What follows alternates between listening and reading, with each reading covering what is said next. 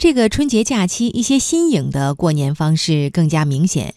比如，很多人选择走进各地的博物馆，欣赏精美文物，品味传统文化。来听央视的报道。这个春节博物馆有多火？北京故宫每天都是八万人限流人数，到大年初六的门票早早售罄。上海博物馆每天开门前，观众就已经大摆长龙。郑州博物馆春节期间客流量增长百分之六十。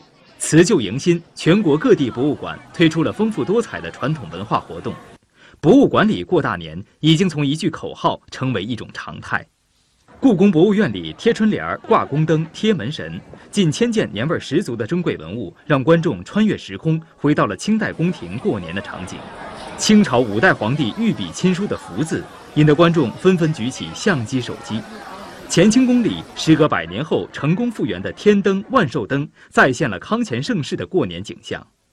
慈宁门外广场上，来自北京、江苏、河南等十个省市一百五十家中华老字号云集，让喜爱传统文化的观众流连忘返。来那个故宫过年有一个特别的意义，嗯，呃，因为就是咱们应该那个弘扬传统文化，带这个孩子来，我们这个也见识一下，这让他多了解一下我们这个。国家深厚的这个历史文化，在上海博物馆大厅，商代青铜器朱友的展柜前，一位老师正在给小观众讲解这件文物的故事。这个三千多年前诞生的小猪造型商代青铜器，是入藏上博五十多年来首次展出，十分应景。郑州博物馆推出“我跟大师剪花画”活动，特邀非物质文化遗产传承人与观众一起创作剪纸，传承和弘扬传统艺术。博物馆热的背后是近年来博物馆创新展陈和宣介方式，高冷的文物以更有趣、更接地气的方式变得更有亲和力，公众也对博物馆投以前所未有的热情。我们是一个人民的博物馆，把更多的跟年俗文化有关的文物藏品能够跟我们的观众见面，使呢更多的人感受我们中华传统文化，我们的。这个春节的氛围。截至目前，全国博物馆总数达到五千一百三十六家。二零一八年举办各类展览超过两万个，近十亿人次走进博物馆，参观博物馆日趋成为一种生活方式。除了走进博物馆，还有不少人选择燃烧卡路里，也就是运动健身的方式过年。马上连线值班编辑骆佳颖，听他介绍一下运动味儿的过年方式。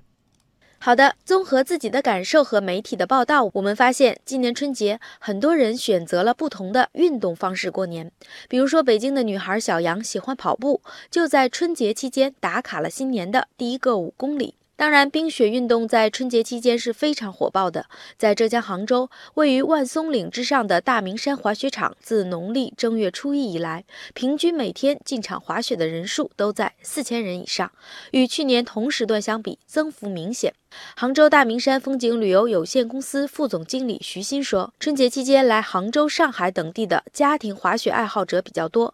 随着冬奥会脚步的临近，南方家庭在家门口参与冰雪运动的意愿比以往更加强烈。”而在更加靠南的深圳，今年春节温度适宜，群众运动热潮兴起。比如在深圳世界之窗景区，来自河南的七岁小朋友梁博涵在父亲的鼓励下，第一次尝试攀岩。广州市民景泽庚的过年方式，则是和家人一起打羽毛球。据了解，今年春节期间，广州市体育局组织了五百多项群众体育活动，预计参与人数二十万人次。